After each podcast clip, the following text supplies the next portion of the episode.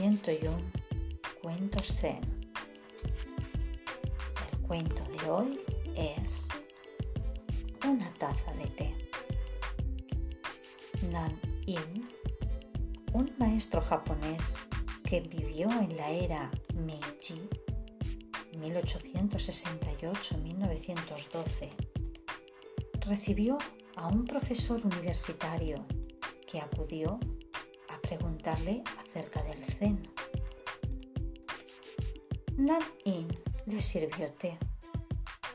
Virtió el líquido hasta llenar la taza del visitante y siguió virtiéndolo.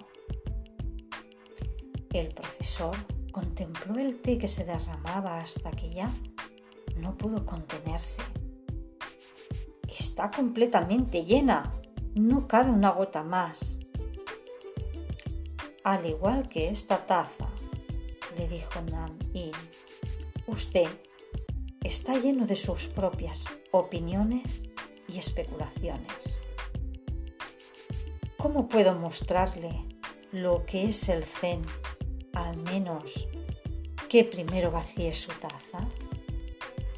Pues hasta aquí este primer cuento zen. Hasta mañana.